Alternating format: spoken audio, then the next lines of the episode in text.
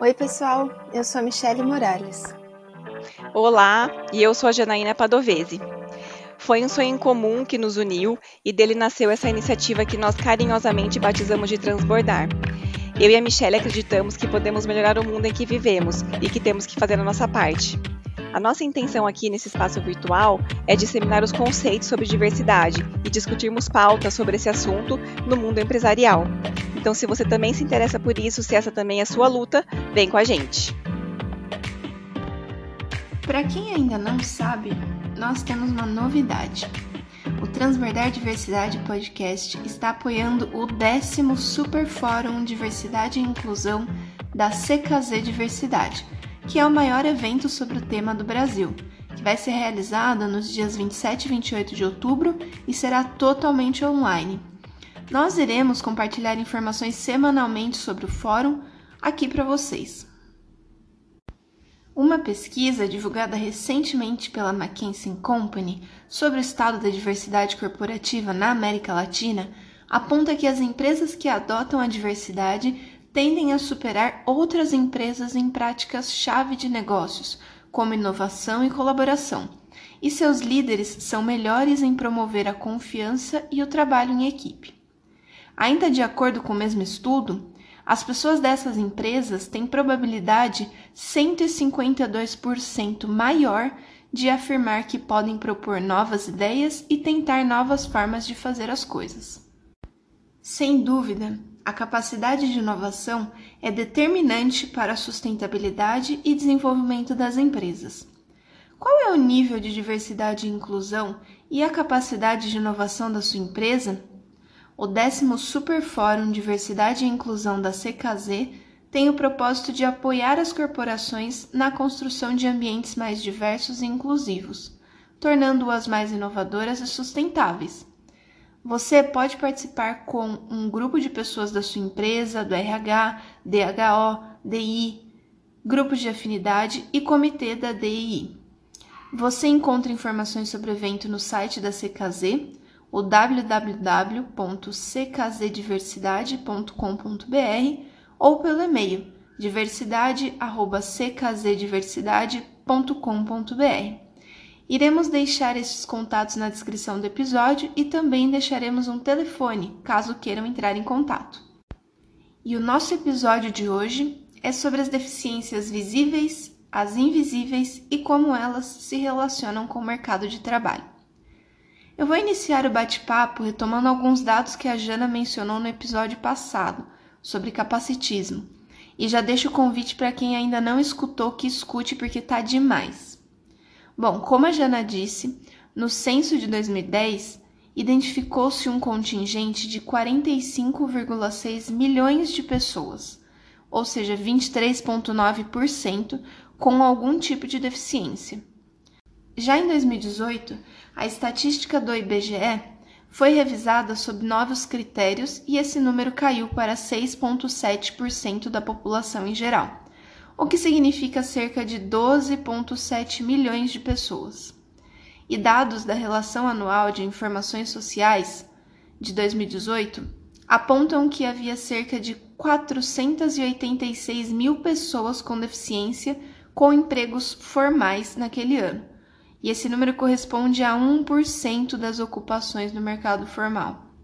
Apesar do número ser pequeno, com o passar dos anos ele vem aumentando a passos lentos, motivado principalmente pela lei de cotas, né, com a promulgação do Estatuto da Pessoa com Deficiência.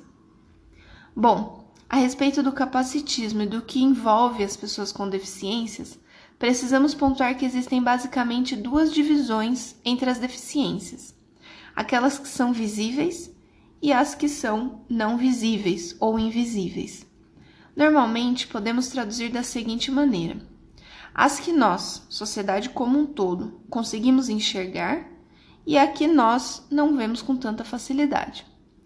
Para as que são classificadas como visíveis, temos alguns exemplos, como as deficiências visuais, auditivas, físicas, intelectuais ou múltiplas.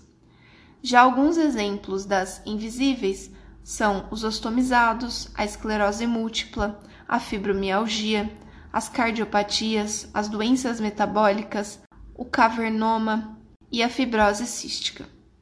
Independente da deficiência, sabemos que ainda existem muitas barreiras para essas pessoas no mercado de trabalho, bem como cerca de 66% dos trabalhadores com deficiência já reportaram falta de oportunidade que estão diretamente relacionadas com os baixos salários ofertados, ausência de planos de carreira sólidos e falta de acessibilidade dentro da empresa.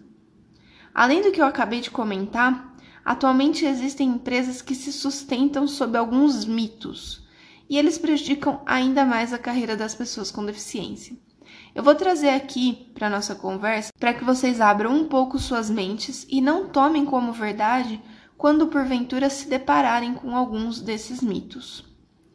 O primeiro está ligado à qualificação. Há uma crença de que os PCDs não são qualificados o suficiente para preencher os requisitos de uma vaga mas sabe-se que uma em cada quatro pessoas com deficiências tem ensino médio completo, enquanto 7% ainda tem o ensino superior completo.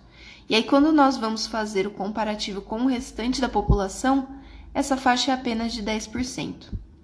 Além disso, muitas pessoas adquirem a deficiência no decorrer da vida, já formadas, por causa desse engano, a pessoa com deficiência às vezes é contratada apenas para cumprir cota e muitas vezes não tem um cargo, uma função ou uma tarefa definida, o que acaba por torná-la desmotivada e faz com que logo saia da empresa. O turnover, a troca de emprego em um ano, desse público é de aproximadamente 90%. Há também o mito de que não temos pessoas suficientes para cumprir a porcentagem estabelecida pela cota. Mas já vimos que isso é um tremendo fracasso, né? uma vez que 12,7 milhões de brasileiros possuem algum tipo de deficiência. Um outro mito existente é de que muitos PCDs preferem receber auxílio do governo do que trabalhar. Mas será que isso faz sentido? Todos nós sabemos o tamanho da burocracia para garantir o benefício do governo além do valor recebido ser bastante baixo, ou seja, não cobre todas as despesas que a pessoa vai ter. Mais um mito que distancia as pessoas com deficiência do mercado de trabalho é a lenda de que custa caro incluí-los. Muitos gestores deixam de contratar pessoas com esse perfil porque acreditam que os custos para tornar o ambiente acessível seriam muito altos. Infelizmente, nós já sabemos que essa preocupação acaba se tornando mais um obstáculo para a inclusão. Se nós pensarmos que o mundo não é acessível, eu acredito que a maior dificuldade para os PCDs seja lidar com preconceito do que com acessibilidade. E o último e maior mito que assombra a contratação de PCDs é acerca da produtividade. Muito se fala sobre serem menos produtivos e encontrarem dificuldades para desempenhar suas funções, mas na verdade muitos querem provar para si mesmos que conseguem dar conta das tarefas e vencer os desafios que lhes são impostos. Ou seja, não diferem em produtividade. Basta que as pessoas tenham um pouco de paciência e entendam as limitações que cada indivíduo apresenta para desempenhar suas obrigações. Na verdade, essa frase precisa ser aplicada não somente às pessoas com deficiências, mas a todos que vivem em sociedade. E por outro lado, pegando o gancho desse último mito, o que é ser produtivo? Literalmente é conseguir os resultados que você busca em menos tempo e com menos esforço. É trabalhar de forma inteligente e não apenas dar duro. Se todo mundo tem as mesmas 24 horas num dia, a produtividade nos mostra como tirar o maior proveito delas, ou seja, priorizar o que realmente importa para conseguir atingir o que se deseja concluir. Mas precisamos ficar atentos para alguns contrapontos acerca da produtividade e do que se pensa e fala sobre ela. Primeiramente, estar sempre ocupado não é sinônimo de ser produtivo. Pelo contrário, isso pode acabar atrapalhando sua produtividade. E também, é, ser multitarefas ou fazer tudo ao mesmo tempo também não é ser produtivo. Cada pessoa tem um tempo para desempenhar uma atividade e fazer as coisas ao mesmo tempo não significa fazer todas bem feitas. Vale ressaltar também que o ambiente de trabalho tem grande influência sobre a produtividade das pessoas. E nesse aspecto, eu extrapolo a discussão para além das pessoas com, com deficiências. Quantos de nós, por diversas vezes, nos culpamos por não sermos produtivos? E por outro lado, quantos de nós estamos presos a modelos engessados de trabalho? O quanto esse formato, entre aspas, tradicional, rouba nossas produtividades? Estar em um escritório por aproximadamente 8 ou 10 horas por dia, sentados em uma cadeira, na frente de um computador, é o que vai nos tornar mais produtivos? Esses questionamentos vão de encontro com um estudo trazido pela FGV que aponta que os brasileiros levam uma hora para fazer o mesmo serviço ou produto que um norte-americano faz em 15 minutos e um alemão ou um coreano em 20 minutos. Esses dados não refletem a falta de aptidão ou a preguiça dos brasileiros, mas sim as lacunas que nós temos em todo o nosso sistema desde a falta de educação de qualidade até a carência de infraestrutura das empresas.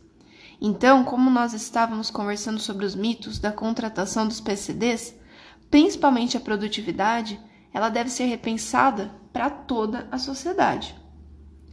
Finalmente, mesmo diante de uma sociedade em transformação e que precisa transbordar diversidade, ainda vivemos em um ambiente que muitas vezes não respeita e não tolera essas diferenças. Independentemente de quem somos e qual nosso cargo dentro da empresa que trabalhamos, nós precisamos ajudar a disseminar os assuntos de DI, a diversidade e inclusão.